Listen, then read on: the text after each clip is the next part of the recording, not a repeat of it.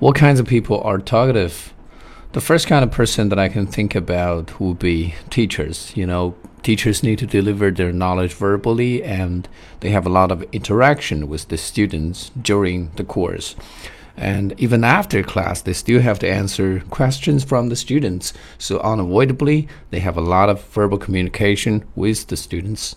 Another kind of person that I can think of at this moment will be taxi drivers. Taxi drivers do a very boring job. They sit in the car and travel to different places in the city, and you know they, they're doing repetitive work, uh, which means that they get so much boredom that they have to kill the time by talking with the passengers. So, uh, in Beijing, for example, uh, the taxi drivers are known for their talkativeness.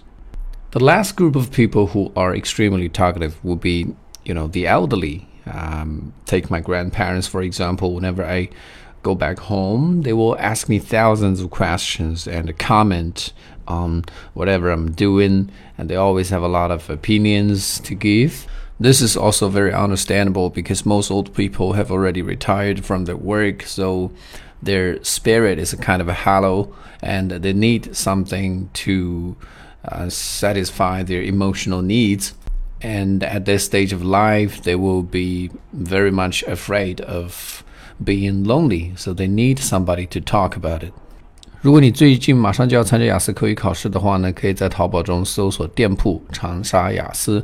在这个店铺里面呢，大家可以购买到现在最新最全的雅思口语 Part One、Part Two、Part Three 整个的完整版的答案。